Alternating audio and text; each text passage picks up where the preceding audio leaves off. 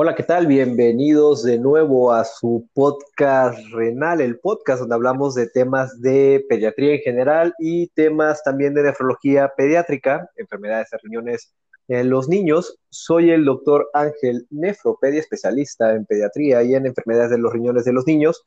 Y les quiero comentar que la otra vez estaba en el supermercado y pasé en, esta área donde... Uh, pues están las pastas de dientes, los cepillos, y me detuve a ver un poco sobre los cepillos y las pastas de dientes en los niños.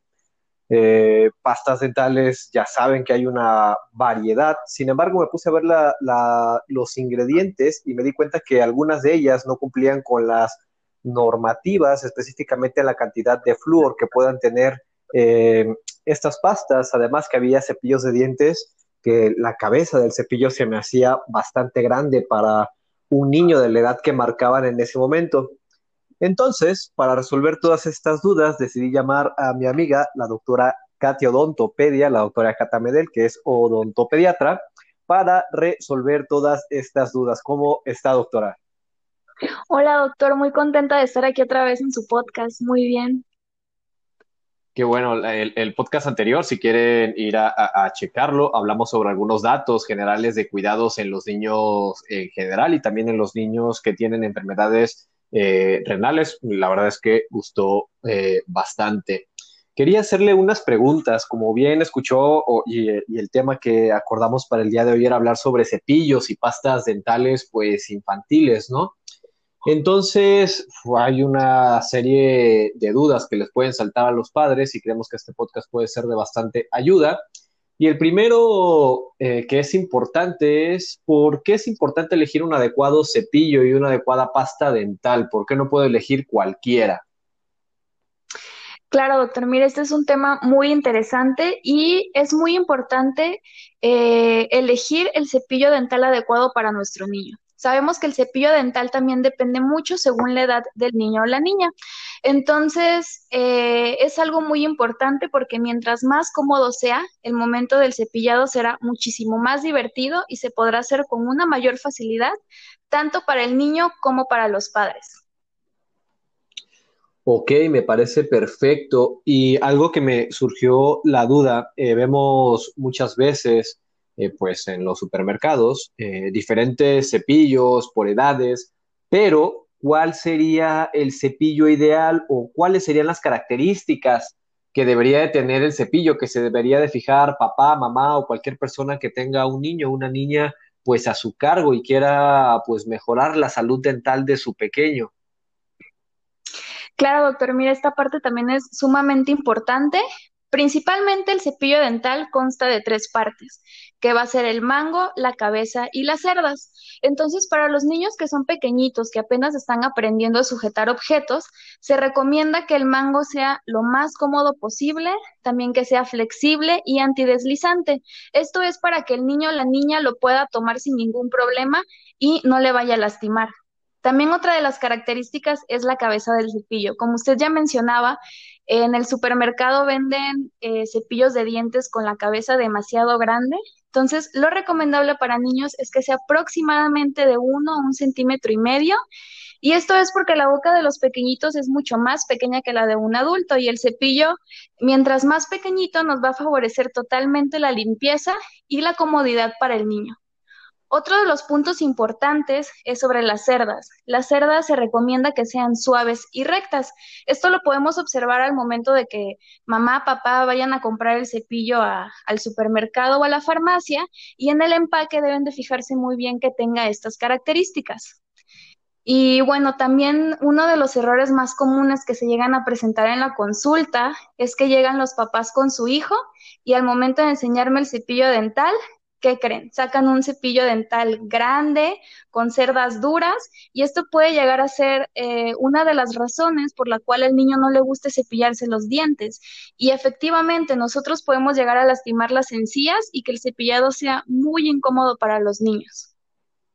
Eh, también es importante en este aspecto cambiar el cepillo dental cada tres meses aproximadamente, ya que en la consulta es muy común que lleguen con un cepillo y cuando yo lo veo las cerdas están en mal estado o están demasiado abiertas o incluso a veces le hacen falta cerdas porque luego los niños lo muerden y aquí también es el momento ideal para cambiar el cepillo. Y de igual manera se recomienda hacer el cambio del cepillo dental cuando el niño haya tenido algún cuadro de gripa. Ok, estos son datos bastante interesantes. Entonces, en general creo que también sería recomendable eh, cuando acudamos al odontopediatra, cuando llevemos a nuestros niñas y niñas a la odontopediatra, pues llevarte el cepillo, ¿no? Para que lo puedas checar y ver si es adecuado. Claro, es bien importante y siempre lo he dicho y creo que todos los odontopediatras recomendamos que siempre que vaya mamá y papá a la visita con el odontólogo tienen que llevar el cepillo dental. De esto también es para enseñarle técnica de cepillado y ver otras otras cuestiones. Claro. Oye, una duda, y ya nos comentaste esta parte de la, del, del cepillo, pero eh, ¿cuáles son las características que debe tener una buena pasta dental infantil? ¿En qué nos debemos de fijar? Eh, ¿Qué debe de tener? Eh, no sé, coméntanos por favor un poco sobre eso. Sí, mira, este también es un tema bastante amplio. En el mercado hay infinidad de marcas de pasta dental para niños para niños y para adultos. Entonces, eh, la OMS nos sugiere usar una pasta dental que tenga una cantidad que sea igual o mayor a 1100 partes por millón de fluoruro. Esto lo podemos encontrar al reverso del empaque, en leerlo en la tabla de los ingredientes, se encuentra en letras muy pequeñitas y en paréntesis vamos a observar las letras ppm, acompañado pues de la cantidad de fluoruro que tenga. También se ha demostrado en la evidencia científica que las pastas que tienen una menor concentración no nos van a ofrecer este efecto anticaries. Entonces, hay que tener mucho cuidado al momento de elegir la pasta dental y que cumpla con estas características. Igual, bueno, otro de los errores más comunes es poner una cantidad muy grande de pasta dental en el cepillo. La cantidad de pasta dental depende también mucho de la edad del paciente o ya sea de la cantidad de dientitos que se encuentren en boca. Entonces, lo recomendable es que cuando hay aproximadamente eh, de 1 a 8 dientitos, la cantidad sea equivalente a medio granito de arroz. Ya cuando tenemos 8 dientitos hasta aproximadamente los 3 años, aquí se recomienda que sea equivalente a un granito de arroz, de arroz entero. Ya después de los 3 años se recomienda que sea equivalente a un chicharito. También un tip muy bueno que les puedo dar es que al momento de colocar la pasta dental en el, cepillo, eh, distribuirla muy bien a lo largo de todas las cerdas e introducir un poquito la pasta hacia las cerdas del cepillo y esto es para evitar que la pasta se vaya a caer o que no se distribuya bien al momento de que vayamos a hacer el cepillado. También, bueno, otro tip que les puedo decir es eh, la incorporación diariamente de, hilo dental desde pequeñitos. Este se puede utilizar desde la aparición de los dos primeros dientes y lo podemos encontrar también en farmacias o en supermercados.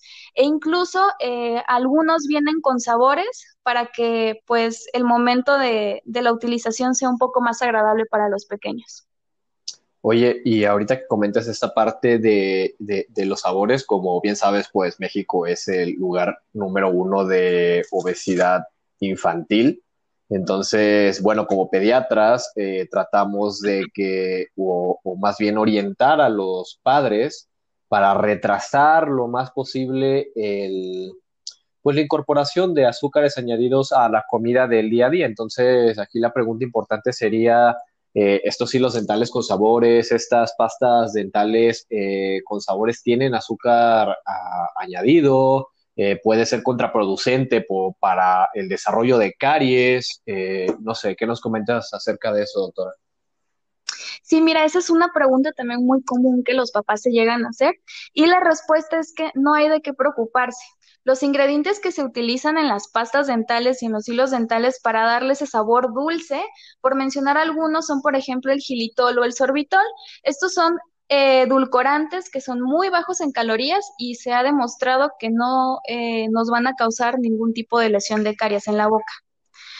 Entonces, ya eh, habiendo mencionado todo esto, también es importante recordar que antes de los 8 o 9 años, la higiene bucal de nuestros pequeños y pequeñas debe de estar siempre supervisada y asistida por un adulto. No hay que dejar que los niños eh, se cepillen solito los dientes.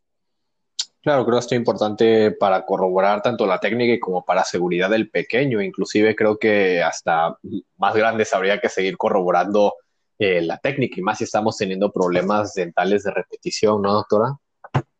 Claro, porque luego incluso en la adolescencia es en esta etapa donde está la rebeldía, que no me quiero cepillar los dientes, entonces e, es muy importante siempre estar eh, observando a nuestros hijos para ver que realicen el cepillado dental correctamente las tres veces al día.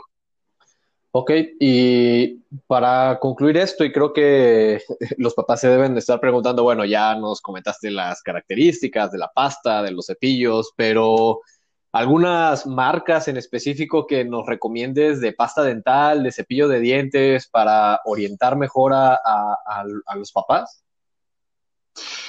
Bueno, en cuanto a marcas, eh, como ya había mencionado, hay infinidad de marcas en el mercado y también hay para cada bolsillo, hay pastas de dientes muy caras, como las hay también un poquito más económicas. Y bueno, de las que yo recomiendo, hay una pasta dental que a mí me encanta que se llama Floxitil o también la Colgate Kids. Estas las podemos encontrar en farmacias o en supermercados. Y en cuanto a los cepillos dentales, el que más me gusta y el que siempre recomiendo es de la marca CuraProx. Para los niños pequeñitos eh, es la misma marca, pero se llama Cura Kids y lo podemos encontrar este precisamente en depósitos, en depósitos dentales y en algunos lugares eh, también lo podemos encontrar en farmacias. O bien eh, cepillos dentales de la marca Colgate que tengan las características que ya mencionamos. De igual manera, esto lo podemos encontrar en cualquier farmacia o en cualquier supermercado.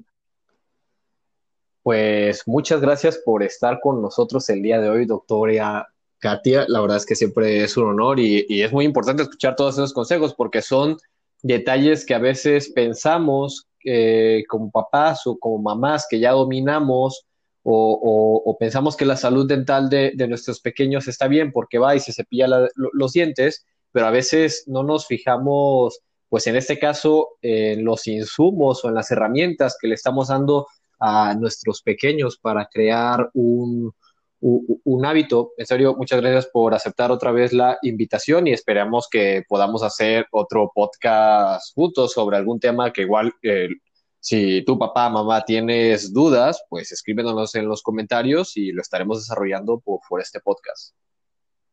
No, muchísimas gracias. El honor es mío, doctor. Gracias por invitarme a su podcast. Y por último, quiero decir que a todos los papás que nos están escuchando, que recuerden que el cuidado integral hacia nuestros bebés es una expresión de cuidado, de cariño y de amor.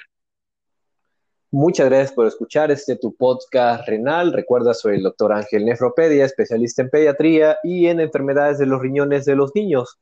Recuerda que si quieres que desarrollemos en algún tema en específico, manda un mensaje a mis redes sociales o déjame un comentario en YouTube, Spotify, eh, Instagram, Facebook y con gusto lo estaremos desarrollando por este tu podcast renal. Nos vemos en el siguiente episodio. Chao.